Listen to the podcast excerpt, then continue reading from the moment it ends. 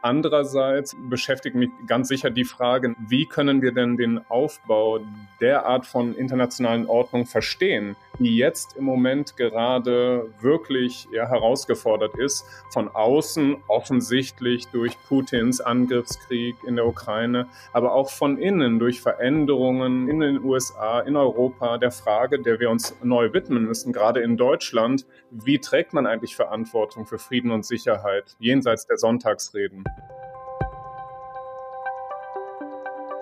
Hallo und herzlich willkommen zu einer neuen Folge von History and Politics, dem Podcast der Körber Stiftung zu Geschichte und Politik. Mein Name ist Gabriele Wojdelko und ich leite in der Körber Stiftung unseren Bereich Geschichte und Politik. Auch heute sprechen wir wieder mit einem Gast darüber, wie die Vergangenheit die Gegenwart prägt. Im Zentrum der heutigen Folge steht unsere Weltordnung. Es geht um die Regeln unserer internationalen politischen Ordnung, die sich gerade massiv verändert. Denn das ist spätestens seit dem Angriff Russlands auf die Ukraine am 24. Februar 2022 klar. Die bisherige europäische und internationale Sicherheitsordnung verändert sich und damit eben auch die Nachkriegsordnung von 1945, die auch Deutschland lange nach Ende des Zweiten Weltkriegs einen Frieden beschert hat.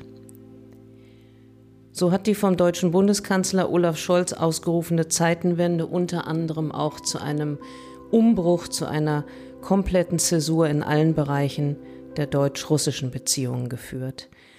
Aber darüber hinaus wachsen auch die Spannungen zwischen den USA und China und mit China und Indien gibt es zudem neue Machtzentren, die ein stärkeres globales Mitgestaltungsrecht beanspruchen und die eben auch andere Ansichten zur Gestaltung der internationalen Ordnung haben. Aber was passiert eigentlich, wenn sich eine Weltordnung verändert und wie läuft sowas ab? Welche politischen Akteure können darauf Einfluss ausüben und wie überhaupt? Und wer bestimmt die Ordnung? Darüber hat mein Kollege Florian Bigge mit dem Historiker Patrick O'Kors gesprochen. Patrick Kors lehrt als Professor für internationale Geschichte an der Universität Florenz und war davor unter anderem Professor für Geschichte und internationale Beziehungen an der Yale University und Fellow an der Harvard Kennedy School of Government und Alistair Horn Fellow am St. Anthony's College in Oxford. In seinem neuen Buch The New Atlantic Order, The Transformation of International Politics 1860 to 1933 beschäftigt sich Patrick Kors mit der Schaffung unserer modernen transatlantischen Ordnung im langen 20. Jahrhundert. Er beleuchtet die Prozesse, die zwischen 1860 und 1933 zu Veränderungen von den Vorstellungen von Frieden und Ordnung geführt haben und die noch heute unser Denken und Handeln beeinflussen. Er fragt, warum es nicht möglich war, nach dem Ersten Weltkrieg einen dauerhaften und legitimen Frieden zu schaffen, trotz bemerkenswerter Prozesse des Lernens aller internationalen Akteure. Vor welchen Herausforderungen standen die internationalen Akteure nach dem Ersten Weltkrieg bei der Schaffung einer stabilen Weltordnung? Wie haben sie um einen dauerhaften Frieden gekämpft und wie lange dauern solche Prozesse eigentlich? Was kann man von der Neuordnung der Welt nach dem Ersten Weltkrieg für heute lernen? Darum geht es uns. Lieber Patrick Kors, ich heiße Sie ganz herzlich willkommen zu unserem History and Politics Podcast. Ich freue mich heute zweierlei. Also einmal, dass Sie dabei sind und zweitens, dass auch Ihr Buch dabei ist. Denn eins müssen Sie wissen, so viel mir das Buch abverlangt hat, so sehr fühle ich mich auch beschenkt. Und Sie werden auch vielleicht lachen, aber seit ein paar Tagen liegt es bei mir auf dem Nachttisch. Ich lese es eigentlich so wie so ein Journal. Also mal fange ich vorne an, dann steige ich wieder mittendrin ein, lese rückwärts in Häppchen, mal in längeren Passagen, weil es ja eine Reise in die Zeit vor und nach dem Ersten Weltkrieg ist. Sie berichten über massive Veränderungen der internationalen Ordnung, die in kleinerem und größerem Maße geschehen, mit Rückschlägen und mit Erfolgen, aber auf jeden Fall mit großen und langen zeitlichen Auswirkungen. Und obwohl sie sich auf die Zeit vor und nach dem Ersten Weltkrieg fokussieren, habe ich an so vielen Stellen in ihrem Buch das Gefühl, jederzeit an unsere Gegenwart andocken zu können. Bin ich ein Träumer oder kann das gut sein, dass das so ist? Ja, erstmal äh, ganz herzlichen Dank. Äh, ich bin sehr froh, hier Ihr Gast zu sein in diesem History and Politics Podcast. Ich bin der Körper Stiftung ja schon seit vielen Jahren äh, mit großem Interesse verbunden und das Buch ist natürlich eigentlich als Nachtischersatz gedacht von seiner ganzen Konstitution, aber ich würde mich freuen, wenn es anderen Lesern, Leserinnen wie Ihnen gehen würde und Sie einerseits das Buch als eine wirklich den Versuch ansehen, ja, wirklich die Transformation, den Wandel der Weltordnung in der Moderne neu zu denken. Das ist ein historisches Thema. Aber andererseits auch sehr viel zu erhellen, oder das hoffe ich zumindest, was auch unsere, die Krise unserer Zeit, aber auch die großen Errungenschaften, die in unserer Zeit auf dem Prüfstand stehen, ja, in ein neues Licht setzt. Und das Buch hat im Grunde auch in, auf zwei Ebenen Grundfragen, die es antreibt. Ähm, auf der einen nicht, also ist diese mich immer schon seit langem beschäftigende Frage, warum war es nicht möglich nach dieser enormen, ja, alles erschütternden Katastrophe des Ersten Weltkriegs, damals des Großen Krieges, man wusste ja noch nicht, was danach kommen würde, eine moderne Sicherheits-, Friedensordnung zu schaffen für Europa, für den transatlantischen Raum, aber auch für die Welt. Woran ist das gescheitert? Warum war das so schwierig? Und andererseits beschäftigt mich ganz sicher die Frage, wie können wir denn den Aufbau der Art von internationalen Ordnung verstehen, die jetzt im Moment gerade wirklich ja, herausgefordert ist, von außen offensichtlich durch Putins Angriffskrieg in der Ukraine, aber auch von innen durch Veränderungen in den USA, in Europa, der Frage, der wir uns neu widmen müssen, gerade in Deutschland, wie trägt man eigentlich Verantwortung für Frieden und Sicherheit jenseits der Sonntagsreden, nicht? Und äh, meine Bücher, also ich arbeite jetzt am Folgeband, der auch ähnlich voluminös wohl werden soll. Da geht es dann um die Zeit 1933 bis heute. Und der Prozess, den ich darzustellen versuche, ist ja nicht zuletzt ein Lernprozess, nicht? Also wie, wie verschiedene Generationen von Akteuren in Regierungen, aber auch Aktivisten, andere äh, Intellektuelle, alle, die versuchen wollten, eine bessere internationale Ordnung aufzubauen, wie die mit diesen riesenhaften Erschütterungen umgegangen sind. Nicht schon 19 14 bis 1918 und danach, das ging ja noch weiter, gerade in Osteuropa, nicht diese, diese, diese Explosion der Gewalt. Aber dann natürlich auch, und das ist das, was das Buch ja auch versucht, in den Blickpunkt zu stellen, nicht, was kann man von den, von den beginnenden Prozessen, ja, dieser Neuordnung 1919 lernen, in dem nicht nur, indem man heraufschaut und sagt, ach, was haben die alle für viele Fehler gemacht, wie waren sie befangen in ihren alten Denken, sondern indem man auch, äh, das versuche ich jedenfalls darzustellen, zeigt, mit wie viel Zwängen, wie viel Legitimations- und Rechtfertigungsnotwendigkeiten und mit wie viel komplizierten Problemen, ja, die damaligen Akteure zu tun hatten und nach ihnen Generationen nach 1945. Und hier, nicht wenn wir 100 Jahre zurückgehen, sind wir da vor allem bei der Frage, wie geht man denn mit dem damals geschlagenen Deutschland um? Ja, das sich in einem auch Transformationsprozess befand hin zur Weimarer Republik, aber noch sehr erschüttert. Und dann ist da schon damals in sehr eklatanter Weise die russische Frage neu gestellt, nicht? Also vor 100 Jahren äh, befinden wir uns mitten im Bürgerkrieg in Russland noch. Es ist noch nicht klar, ob Lenin und Trotzki und die Bolschewiki dort die Oberhand gewinnen oder die die reaktionären äh, Kräfte, nicht? Aber es ist noch 1919 zum Beispiel überhaupt nicht möglich, grundlegende äh, Entscheidungen zu treffen, wie man jetzt eine neue Ordnung sich vorstellt, die auch Russland irgendwie einbezieht, nicht? Und diese Frage, die haben wir ja nun über Jahrzehnte durch den Kalten Krieg später, na, natürlich nach 1945 und seit 1991 wiederum, nicht? Und und hier haben wir sie heutzutage in neuer Schärfe. Das ist richtig. Aber lassen Sie uns noch mal einen kurzen Schritt zurückgehen. Sie haben gerade dieses Wort der Weltordnung gebraucht. Und ich glaube, heute verwenden wir diesen Begriff teils sehr inflationär. Also wenn man nur mal so in die Schlagzeilen der letzten Tage, Wochen, Monate schaut, ähm, nur mal so ein paar Auszüge. Putins Überfall auf die Ukraine bedeutet das Ende unserer Weltordnung. Wir stehen am Anfang einer neuen Weltordnung oder auch das Ende der globalisierten Weltordnung.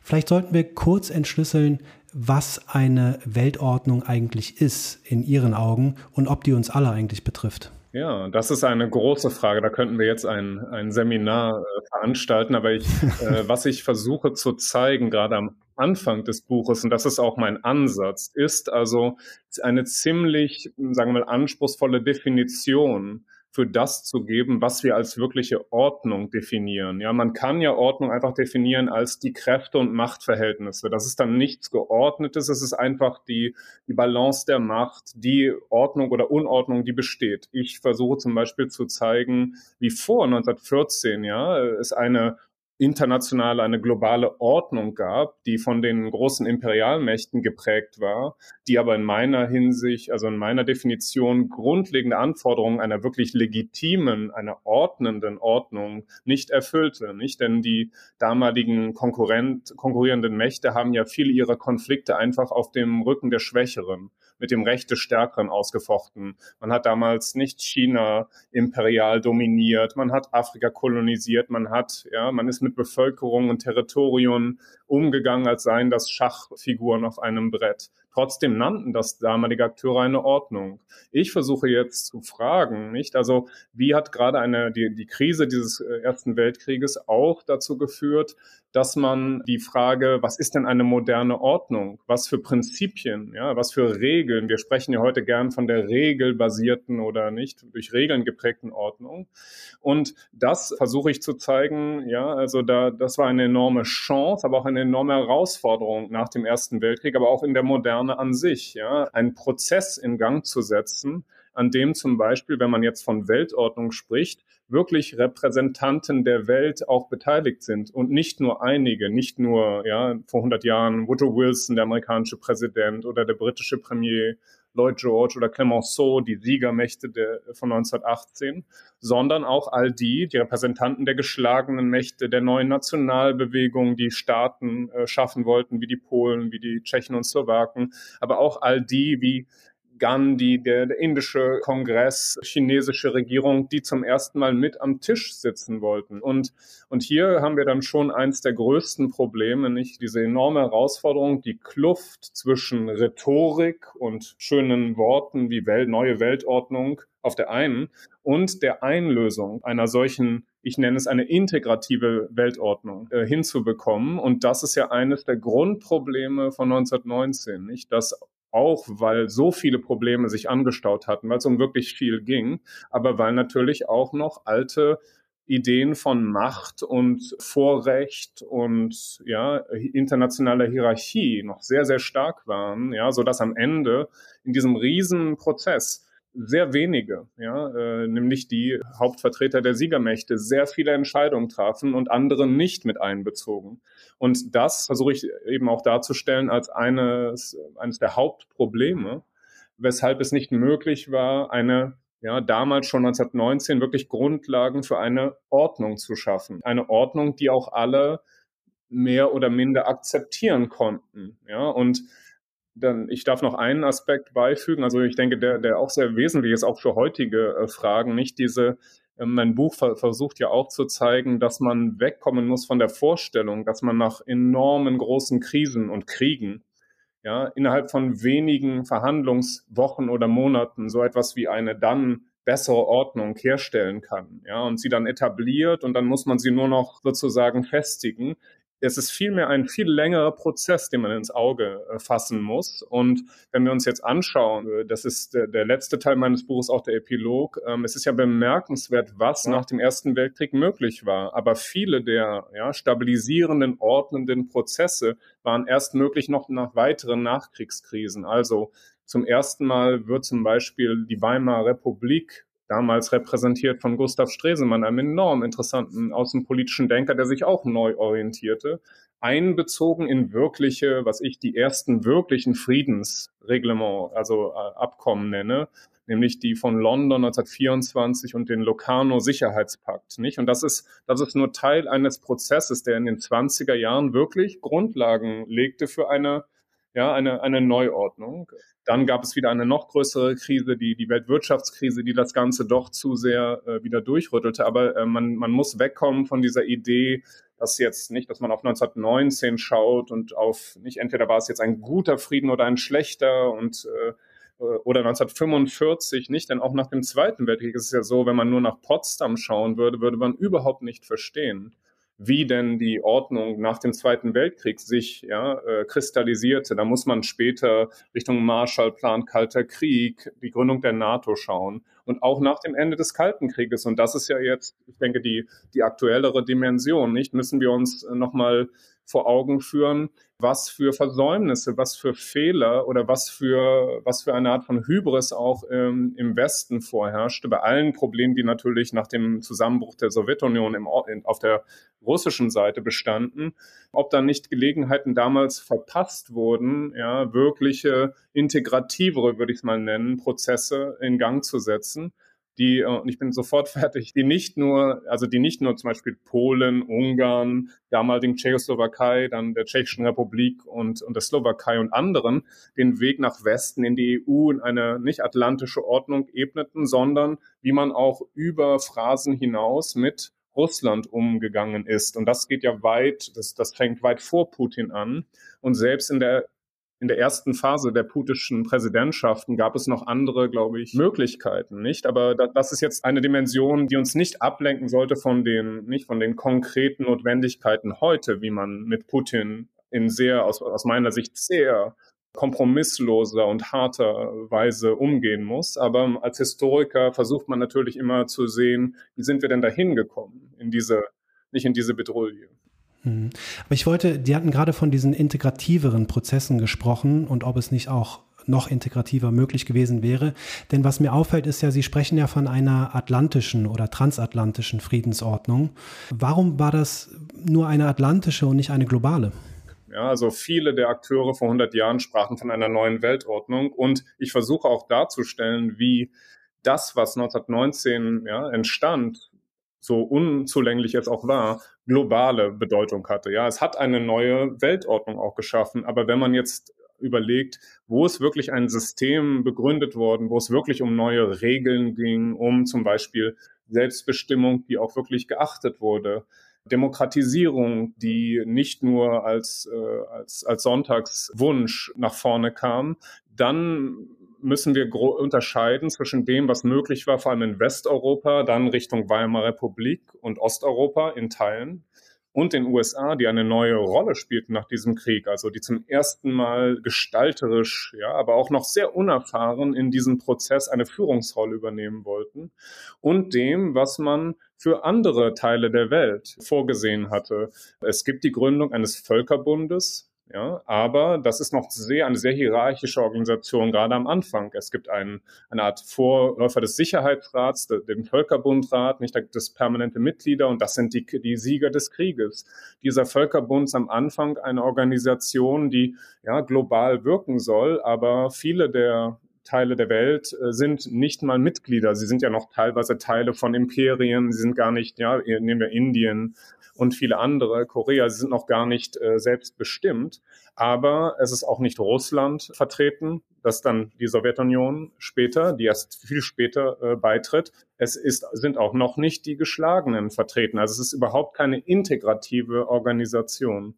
Und mein Buch versucht zu zeigen, dass man einfach mal analysiert, wer hatte denn Entscheidungs- und Gestaltungsmöglichkeiten ja, nach 1918 dann äh, gibt es da schon eine klare neue Hierarchie, ja, wo zum Beispiel, wie ich auch schon erwähnte, der amerikanische Präsident der Zeit, Woodrow Wilson und seine Berater zum ersten Mal, ja, also enorm, also sehr große Erwartungen auch weckten, dass jetzt ein neues Zeitalter, nicht der demokratischen Selbstbestimmung, des einer Art neuen amerikanischen Ordnung am Horizont erscheine.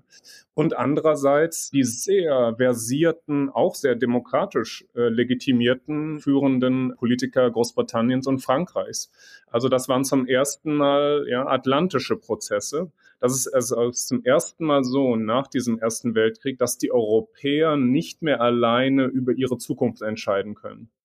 Nicht? Das ist eine ganz bedeutende Zäsur, denn das hat unter anderem damit zu tun, dass natürlich die USA durch ihren Kriegseintritt den Mittelmächten praktisch den Krieg ungewinnbar macht. Ja, sie, die Amerikaner sind gar nicht so sehr auf dem Schlachtfeld aktiv, aber durch die Ressourcen und durch die Möglichkeiten, die die USA auf die Seite der Alliierten bringen, äh, ist der Ausgang des Krieges mehr oder minder vorgezeichnet. Und andererseits, und das ist ja auch eine Dimension des 20. Jahrhunderts, steigen die USA zum absolut entscheidenden internationalen Finanz- und Kreditgeber auf. Ja, und es ist eine enorme Verschuldung, gerade Frankreichs und Großbritanniens, die diesen enormen Kriegsanstrengungen ja nur durch enorme Kredite, ja, überhaupt, die das überhaupt nur durchhalten konnten.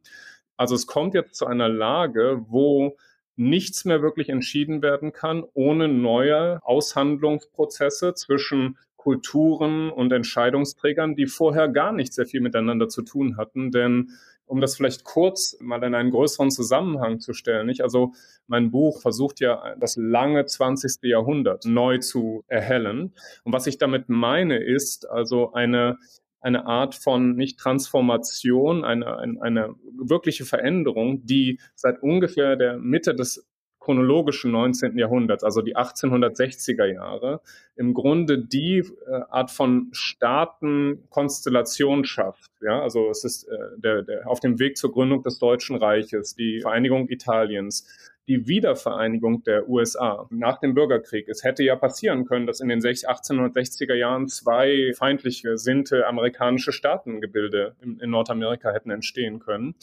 Dann haben wir noch ja die sogenannte Restauration, Meiji-Restauration in Japan, also Japan, das sich auf den Weg macht, in Defensive gegen diese ganzen westlichen imperialen Tendenzen in Ostasien ein moderner Staat zu werden. Das sind im Grunde also die großen Staatszusammenballungen, die in diesem Krieg gegeneinander kämpfen werden. Und ähm, ich versuche zu zeigen, dass man diesen Krieg auch verstehen kann als eine große Krise dieser Transformation.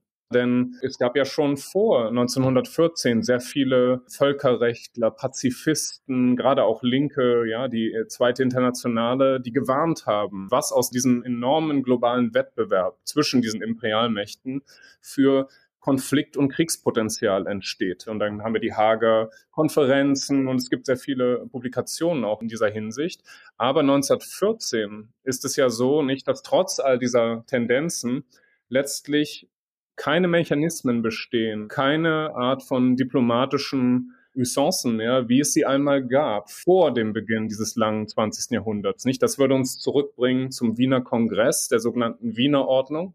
Da gab es so etwas wie ein europäisches Konzert in dem auch Russland beteiligt war, neben Großbritannien, Frankreich, Österreich, Ungarn und Preußen damals. Und das sich ja explizit zum Ziel gesetzt hatte, so etwas wie eine kollektive Sicherheit für Europa ja, herzustellen. Dass wenn es Kriegsdrohungen gab, dass dann das ganze Konzert eine diplomatisch-friedliche Lösung zur Wege bringt. Das war schon im Krimkrieg der 1850er Jahre schon sehr im Abklingen, aber es gab diese Ideen.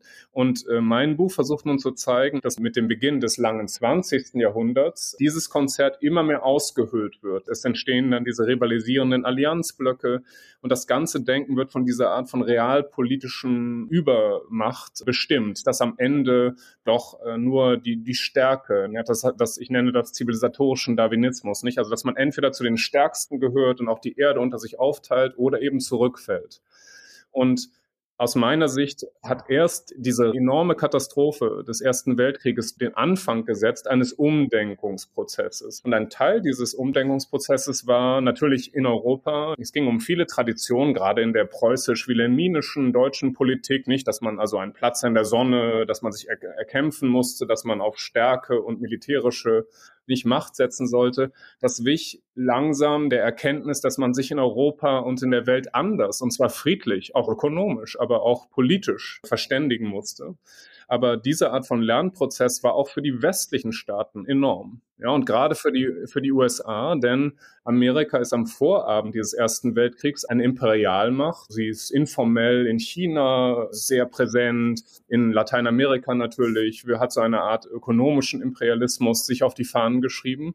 Aber es gibt noch überhaupt keine wirkliche Bereitschaft, außerhalb des Völkerrechts internationale Verantwortung zu übernehmen. Man hält sich da heraus.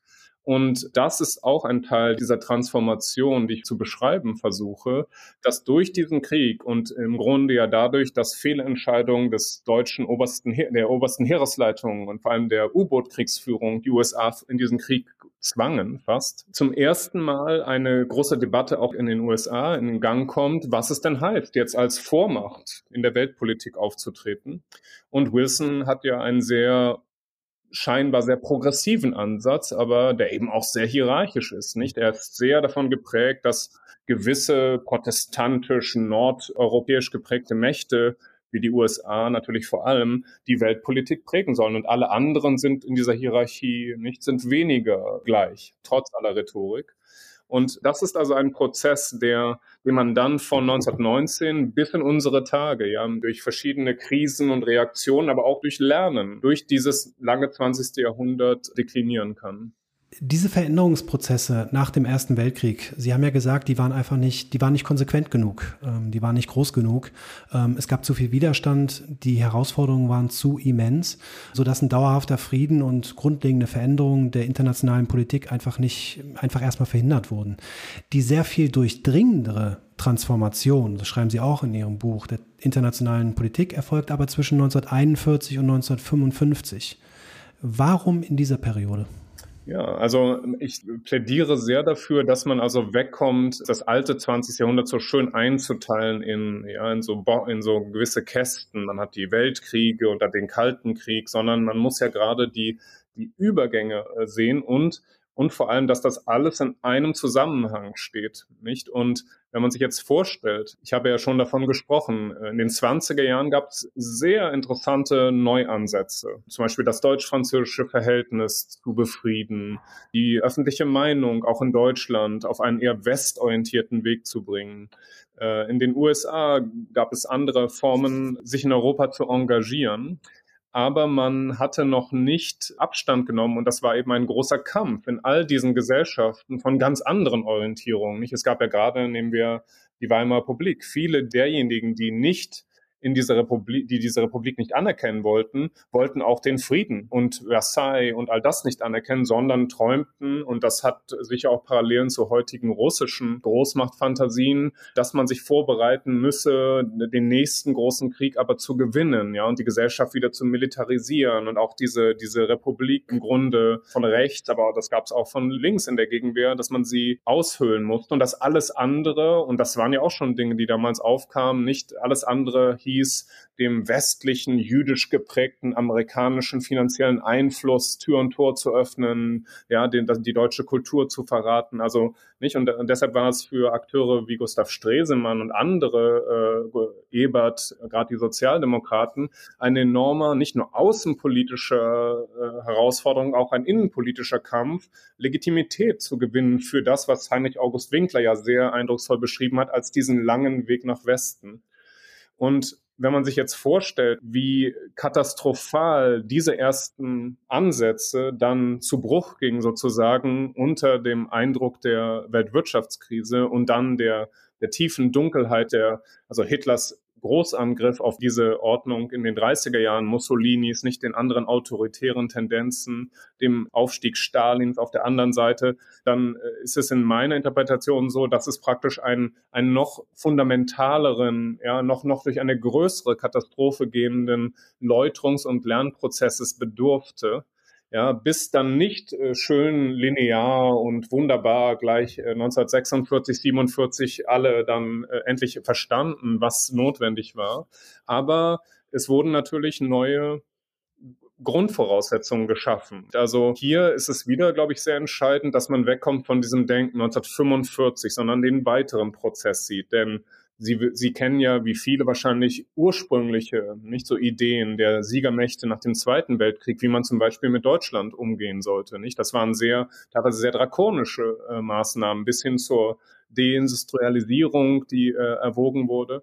Und dann kommt ja eine, eine wirklich neue Kraft in diese Anstrengung.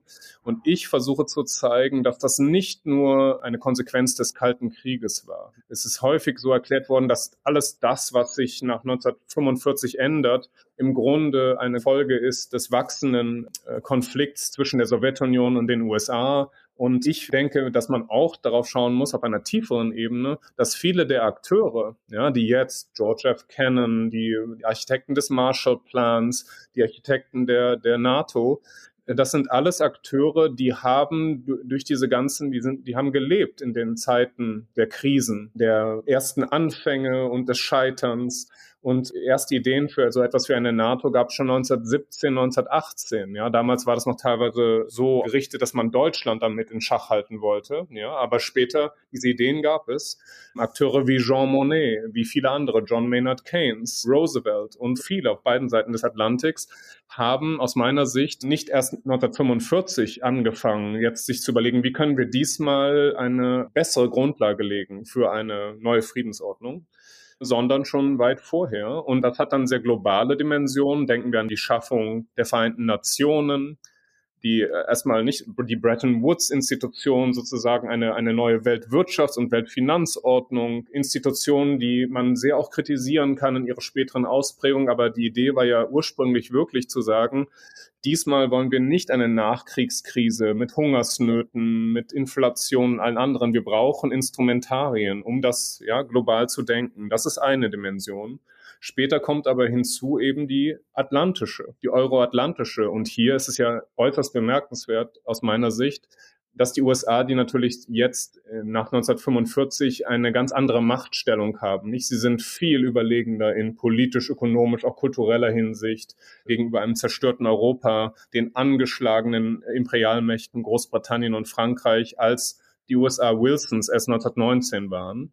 Und doch ist es ja nicht so automatisch, dass eine Übermacht dann auch eine relativ ja, konstruktive Hegemonialpolitik betreibt. Und ich würde schon dafür plädieren, sich mal genau anzuschauen, gerade unter dem Stichwort Integration, nicht? Was äh, amerikanische Akteure nach 1947 in die Wege geleitet haben, mit in Kooperation mit europäischen Akteuren wie Bevan, dem englischen Außenminister, oder, oder Bidot und französischen Akteuren, Jean Monnet, Robert Schumann und, und vielen anderen. Da geht es ja in, im Kern darum, jetzt diese Frage, wie integriere ich dieses problematische Deutschland nach der nicht zu überbietenden Katastrophe des jetzt auch bekannt werdenden Holocaust, der Dimension des Ganzen. Nicht? Es ist ja eine enorme eigentlich ein, nicht ein Wunder, aber eine enorme, eigentlich eine unverdiente Chance ja, der Deutschen, dass sie nach 1945 trotz all dieser Dinge, denen sie sich auch noch erst begannen zu stellen, in eine euroatlantische Staatengemeinschaft aufgenommen wurden. Und das war überhaupt nicht möglich, nur äh, mit europäischen Mitteln, nicht? Ohne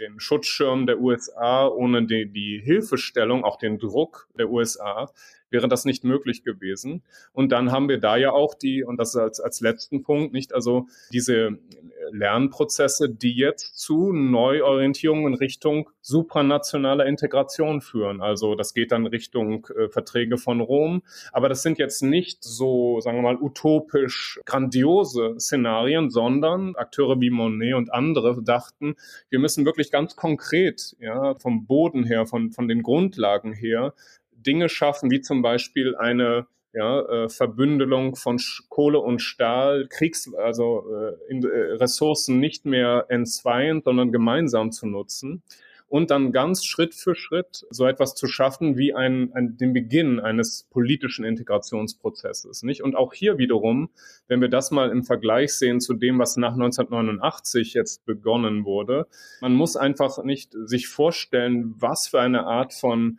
Entzweitheit, Konflikt bestand zwischen all den Staaten, die unter deutscher Besatzung äh, gelitten hatten und den diesen Deutschen, die sich neu gruppierten in Westdeutschland, unter anderem Vorzeichen natürlich dann in, in Ostdeutschland.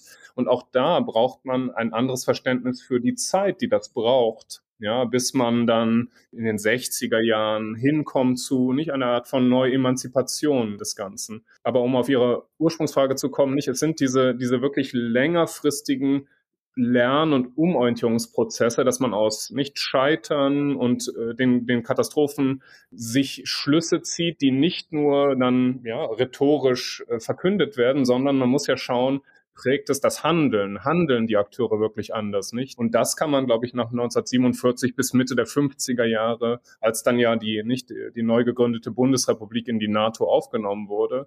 Also da wurden wirklich neue Grundlagen gelegt aus meiner Sicht. Aber diese Lernprozesse, von denen Sie sprechen, die damals stattfanden, nach dem Zweiten Weltkrieg, die sind ja heute mehr denn je relevant, oder? Also ich sprach am Anfang davon, dass heute dieser, dieser Begriff der Weltordnung inflationär gebraucht wird. Und es liegt ja auch daran, dass sich die Regeln dieser Ordnung unseres internationalen Systems einfach gerade ändern und damit ja auch das Spiel selber, also diese Ordnung. Wenn ich aus Ihrem Buch Lehren ziehen kann, was passiert, wenn sich eine neue Weltordnung ändert, dann interessiert mich auch die Frage, wie endet denn eine Weltordnung? Wie stelle ich das fest? Mhm, ja, also das Problem dabei ist, dass es, dass es meistens eine Art von Kluft gibt zwischen den eigentlichen, ja, schon zerstörerischen Tendenzen und dem, was schon nicht mehr funktioniert und dem, was man gerne noch glaubt, ja, oder was von dem man gerne noch ausgeht. Und es ist immer nicht, es gibt immer warnende Stimmen, es gibt Rufe in der Wüste, es gibt die, ja, die äh, schon lange vor 1914 gewarnt haben, nicht? Also irgendwann lassen sich diese ganzen Krisen nicht mehr in letzter Minute beilegen, dann wird es zum großen Krieg kommen. Und das hat man teilweise weggewischt, teilweise hat man gedacht, wie im deutschen Generalstab, wir müssen irgendwann diesen Krieg präemptiv führen, sonst wird es noch schlimmer. Und ich denke, dass hier nicht, wenn, nehmen wir die, die, die deutsche, nur als Beispiel, die deutsche Haltung zu Russland und Putin vor Februar diesen Jahres. Ja, da gab es schon spätestens seit 2014 gab es viele Gründe, um zu sagen, also hier müssen wir mal radikal äh, auf den Prüfstand stellen, wie wir mit Russland umgehen. Fruchten denn die alten Konzepte noch, nicht? Also ist es, ist es einfach in unserem Interesse, dieses billige Gas zu haben oder gehen wir wirklich davon aus, dass wir damit die Demokratisierung äh, in Russland fördern? Wie, wie stellen wir uns zur Annexion der Krim? Und das ist sehr ähnlich, würde ich sagen, dass es jetzt, also mit der Historiker wird immer am Anfang sagen, also diese Art von Analogien sollte man immer mit Vorsicht genießen. Aber ich denke, dass es sehr interessant ist. Krisen, das ist so, das kann man erst wahrscheinlich hinterher immer feststellen. Es gibt Krisen, die führen zum Aufwachen und lassen dann noch genug Zeit, um Gegenmaßnahmen einzuleiten, um eine Ordnung, wie zum Beispiel jetzt die euroatlantische heute, noch zu festigen, vielleicht sogar neu zu fundieren im Angesicht einer Herausforderung. Ja? Vor 100 Jahren war es aber so, dass aus meiner Sicht wenn man vor 1914 zurückschaut, da gab es schon diese ganzen großen Probleme und die Frage, wie kann man einen großen Krieg vermeiden? Aber alle Akteure hatten sich mehr und mehr darauf verlegt, zu sagen, Vielleicht müssen wir uns auf diesen Krieg sogar vorbereiten, dann müssen wir ihn aber auch gewinnen, ja, und dann brauchen wir starke Partner. Und sie haben sich nicht mehr dann auf die Ordnung und auf das Friedenserhalten konzentriert, sondern auf die Positionierung bei dem Konflikt, der vielleicht mal kommen würde. Und deshalb ist es ja sehr markant äh, so gewesen, nicht, dass als äh, Sir Edward Grey, der britische Außenminister, 1914 nach, der, nach dem Attentat von Sarajevo irgendwann sagte, wir können doch alle Konfliktparteien nach London einladen und im Sinne des europäischen Konzerts eine diplomatische Lösung finden. Da gab es noch dieses Wort, das europäische Konzert. Aber es gab nichts mehr von den, ja, von den Verständnissen, von den Mechanismen, die vor 1815 oder 1820 alle Parteien sofort hätten zustimmen lassen, auch den Zaren, ja, damals. Und das ist, glaube ich, immer etwas, wenn wir jetzt äh, zum Beispiel die lange Zeit sehen, nach 1945 und dann nicht nach dem, nach dem Ende des Kalten Krieges nach 1991, glaube ich, da, es gibt ja dieses sehr interessante Buch von, von Ivan Krastev und Stephen Holmes über The Light That Failed, ja, also, und da geht es ja immer wieder auch in viele im Westen und im Osten um die Frage, wie viel Wunschdenken und einfach Interesse geleitetes Propagandadenken überwiegt, indem man zum Beispiel sagt, das ist jetzt das Ende, das sei das Ende der Geschichte, alle müssten sich an die westlichen Vorstellungen anpassen und ja, und dass man gar keinen Respekt oder gar kein Verständnis hat für die Art von Umorientierungsprozessen, die in Osteuropa, in Russland damals äh, notwendig waren.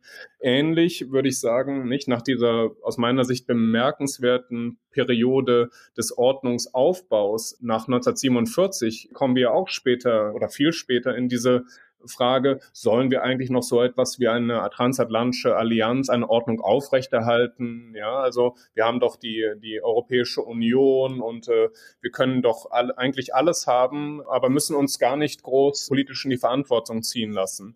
Und ich denke, dass diese Art von Denken gerade in der bundesrepublikanischen Debatte, vor allem nach der Generation, ich würde das fast sagen, äh, bei allen Regierungen nach Helmut Kohl, den ich sonst sehr kritikwürdig finde, aber im Sinne einer europäischen Orientierung, Generation, glaube ich, gehört er eher noch zu einer, einer Generation, wo wirklich sehr langfristige Ideen und, und auch Verpflichtungen eingegangen wurden. Ja, während man später dieses Denken doch sehr um sich gegriffen hat, wir können irgendwo alles haben, ohne viel dafür zu tun. Ja? Und wenn man sich zurückerinnert an die vielen Initiativen von äh, Emmanuel Macron, mal anders über eine europäische Säule der Sicherheitspolitik nachzudenken und wie das von im Merkel Berlin mit absolutem Desinteresse bis zur Verachtung gutiert wurde oder darauf reagiert wurde und wie man am Ende nicht auch gerade in Deutschland kein, ich, ich, ich sehe so viel, also an verpassten Chancen für größere strategische Debatten, ja, die jetzt erst gar viel zu spät in Gang kommen, natürlich notwendig sind. Aber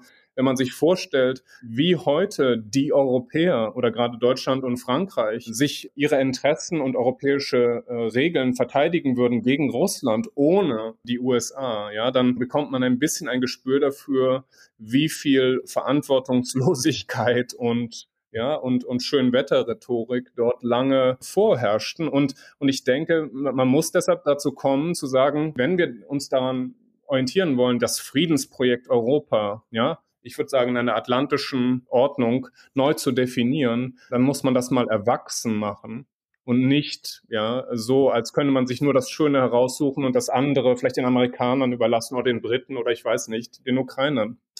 Also da ist viel an Lernmöglichkeit, ja, würde ich hoffen, äh, weil wir noch nicht am, wir sind noch nicht beim Zusammenbruch der Ordnung, nicht? Also würde ich sagen. Das ist das perfekte Schlusswort, Herr Kors.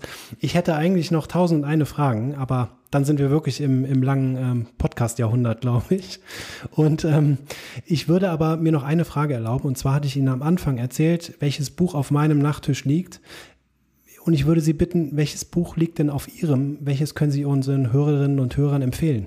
Ja, ich weiß nicht, ob das, ich bin zurzeit in Paris äh, als Gastprofessor an der Sciences Po und von daher liegt bei mir auf dem Nachttisch von Raymond Aron La Guerre et la Paix. Es gibt, glaube ich, eine gute deutsche Übersetzung über Frieden und Krieg im 20. Jahrhundert. Eine immer noch sehr, sehr lesenswerte Analyse eines Großmeisters der Ideengeschichte und der Strategie, der auch ein Akteur war in, in, in Zeiten des Kalten Krieges. Und das ist relativ anspruchsvolle Kost, aber ich würde es trotzdem empfehlen. Perfekt. Ich danke Ihnen, lieber Patrick Horst. Vielen Dank für dieses Gespräch. Es war wirklich ja, sehr eindrücklich. Und ähm, passen Sie auf sich auf. Und ich danke auch Ihnen, liebe Hörerinnen und Hörer. Passen Sie auch auf sich auf. Vielen Dank fürs Zuhören und bis bald. Auch Ihnen ganz herzlichen Dank, Herr Bege. Das war unser History and Politics Podcast mit Patrick O'Kors über den Kampf um unsere moderne globale Ordnung im langen 20. Jahrhundert. Weiterführende Links finden Sie in den Show Notes und auf unserer Website. Wenn Sie an Informationen zu den Aktivitäten des Bereichs Geschichte und Politik der Körperstiftung interessiert sind, finden Sie diese ebenfalls auf unserer Stiftungswebsite. Und da gibt es natürlich auch alle aktuellen und auch vorherigen Folgen des History and Politics Podcasts. Haben Sie Fragen oder Anregungen für uns, dann schreiben Sie uns gern eine E-Mail und zwar an gp.körber mit oe-stiftung.de. Das war's für heute. Vielen Dank fürs Zuhören. Machen Sie es gut und bis bald. Tschüss.